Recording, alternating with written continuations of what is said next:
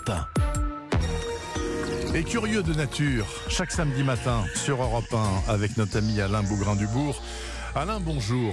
Bonjour. Alors, Alain, il paraît que les chauves-souris seraient responsables, en tout cas peut-être en partie, de l'épidémie de coronavirus actuelle.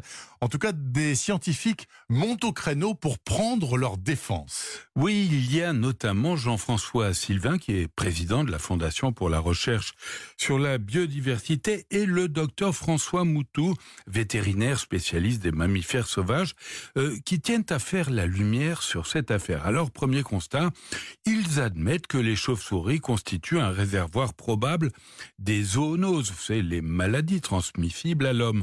Du reste, on les retrouve, il faut bien le dire, à l'origine du virus Ebola, Oui. de la rage ou du virus Andra qui a frappé les chevaux et les humains en Australie. En résumé, alors qu'il existe deux fois moins d'espèces de chauves-souris que de rongeurs, on constate qu'il y a pratiquement autant de virus chez les unes que chez les autres. Mais en quoi les chauves-souris pourraient-elles, du coup, bénéficier d'indulgence Bien d'abord, il semble que ce ne soit pas elle qui ait directement propagé le virus à l'homme.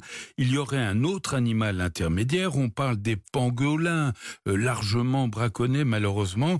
Ensuite, les chauves-souris ne se sont pas délibérément jetées sur des hommes, mais elles ont été victimes de captures et de promiscuité imposées dans des marchés d'animaux vivants aux conditions sanitaires inacceptables.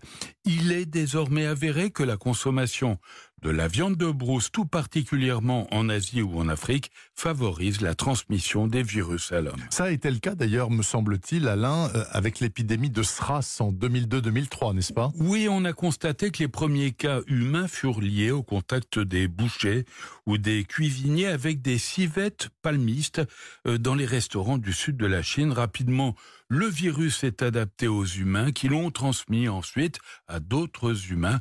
À noter que les scientifiques soulignent, je le redis, la dangerosité des marchés d'animaux.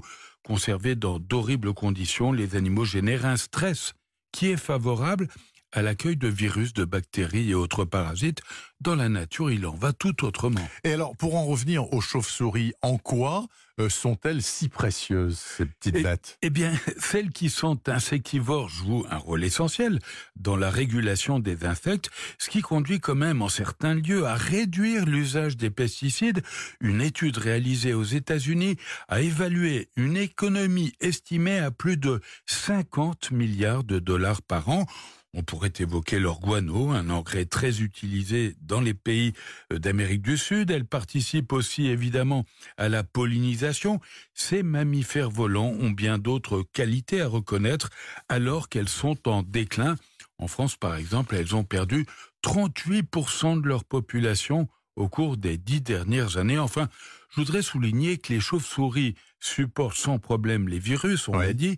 Elles ont donc en elles Mhm. sûrement la réponse à l'immunité. Bien sûr. Euh, Plutôt que les capturer, ben, pour les manger, on ferait mieux de les étudier. Est-ce que, par ailleurs, vous avez un événement à nous recommander? Oui, l'exposition Climat-Océan présentée euh, au musée maritime de La Rochelle, qui mérite vraiment l'escale, outre les bateaux à visiter de ce musée remarquable.